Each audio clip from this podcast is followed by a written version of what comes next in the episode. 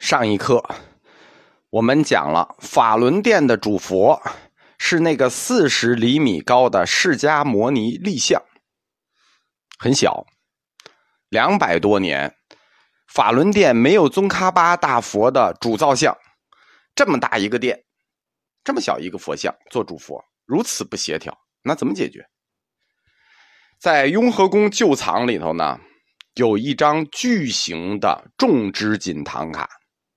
那个唐卡呢，七米长，三米宽，是一张无量寿佛唐卡。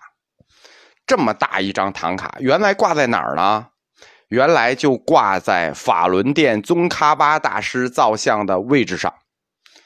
法轮殿殿大佛小的问题，两百多年就是这么解决的。就是这个造像那儿挂着一个三乘七二十一米平方米的无量寿佛唐卡。前面供着这个释迦摩尼立像做主佛。我们讲这个主造像，一九三一年就搬进来了。那我们怎么知道以前法轮殿的内景是这样的呢？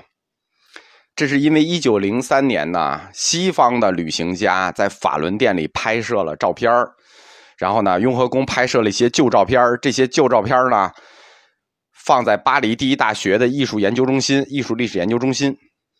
这个巴黎第一大学历史研究中心啊，它收藏了很多中国寺庙上个世纪的照片就是上个世纪末这个世纪初欧洲人来中国拍的寺庙照片因为它的前身呢是索邦神学院，呃，创建于十三世纪，这个神学院到今天啊有八百年历史，所以它是世界上最古老的大学。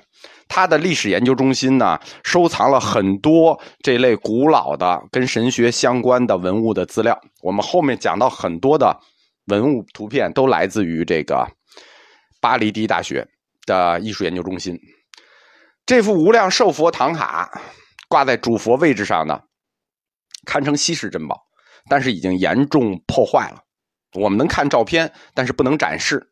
虽然不能看到实物。呃，在雍和宫，但是非常庆幸，我们有地儿能看到这张唐卡的实物，就是在颐和园里头。在颐和园里头有一幅跟这个唐卡一模一样的唐卡，就是这个唐卡是有两幅的，都是乾隆年间的重之锦唐卡，保存完好，还可以看到。主殿叫法轮殿，它为什么要叫法轮殿呢？这就跟西藏郡王婆罗乃进贡的那尊主佛释迦摩尼立像有关。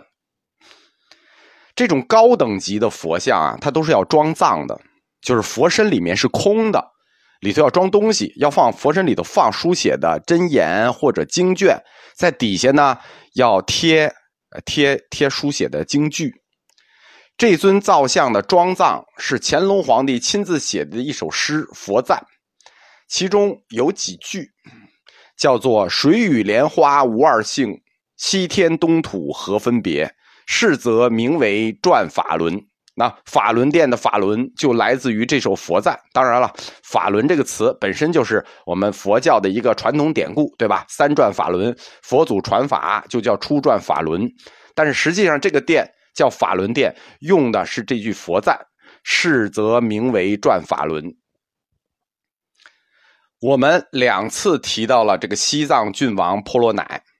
大家的概念里啊，只有蒙古各旗蒙有王，旗主王爷嘛。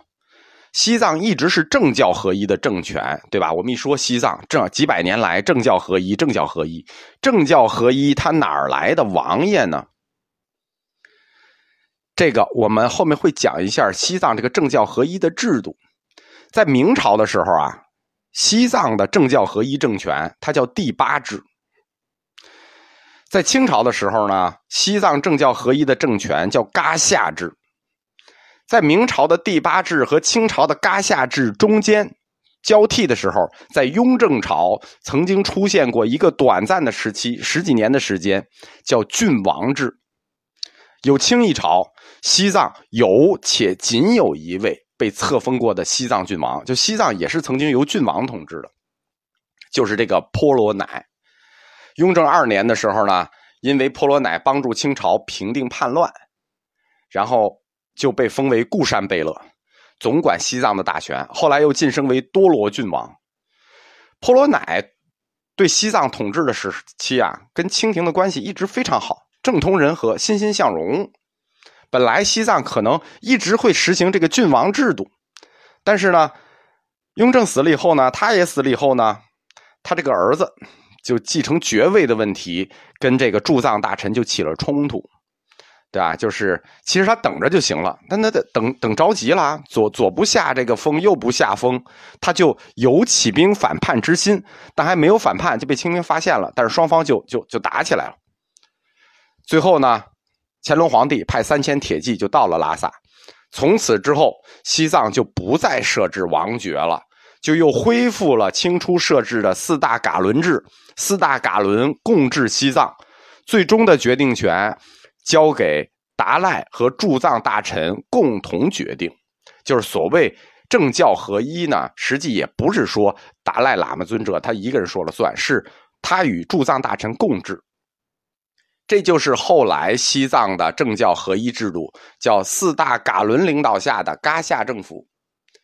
这段历史非常的复杂，我们后面讲到班禅楼啊，还会讲到讲到班禅楼和讲到万福阁，还会讲到。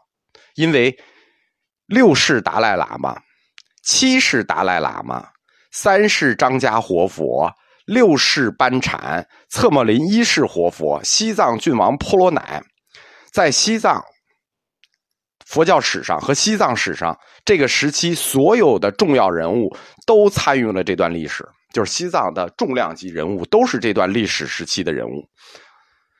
这个我们后面讲。法轮殿的西墙有一组壁画，整个法轮殿环着东西墙啊，是一组大型的壁画，叫《释迦摩尼源流考》，共有三十四幅，三十四幅，呃，单幅的故事组成。它不是唐卡，它是三十四幅单幅故事组成。它是一九五四年呢，中央工艺美院的一个教授叫王定礼，我们还要专门提一下他。王定礼教授带着学生画的这个《释迦摩尼源流考》，整个法轮殿的一圈儿为什么要专门提一下他呢？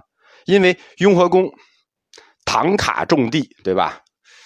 唐卡的最重要的基地之一，它的唐卡的维修，包括画新唐卡，有两个世家。在解放前，雍和宫画唐卡有两个世家，一个是申家，一个是王家。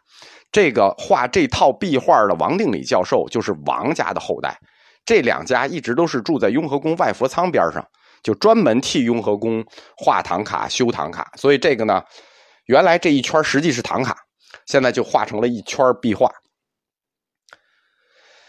这个我们讲它为什么？因为这组壁画说明一个问题啊，原来它肯定没有壁画，解放以后画。那原来是什么？原来就是古代的唐卡和绘画。东墙。有一幅叫《三世佛十八罗汉图》，西墙有一幅叫《天宫道场图》。因为这个大型画作年代久远，又是古物啊，那肯定不能再展了嘛。而且这两幅在黄教里有一个专门的名字，叫《圣迹图》。当时东西墙挂的这两幅《三世佛十八罗汉图》和《天宫道场图》叫《圣迹图》，因此把这个画拆掉之后，《圣迹图》嘛，只能画释迦牟尼佛源流考才能对上这个词。在两幅大画作旁边有很多小唐卡，就不用看。以现在给你一张都是超级古董，你也不能挂在那儿，对吧？你丢了咋办？你损坏了咋办？所以干脆就就都收起来。就我怎么知道呢？刚讲过嘛，巴黎第一大学它有照片在东西墙的下面各有一个通柜的大书柜，通墙大书柜，就是从东头到西头啊，不，从南头到北头。你不注意呢，你就当普通书柜过去了。你可能不知道，这个书柜里才是整个雍和宫佛教真正的珍宝。我们进入雍和宫宝方院的时候，第一个牌楼的后面写着什么？慈龙宝业，收藏佛经的地方。那这个慈龙宝业在哪儿呢？就是在法轮殿东西墙下面的这个通通墙书柜，它里头放的是大藏经的原版。甘珠尔和丹珠尔，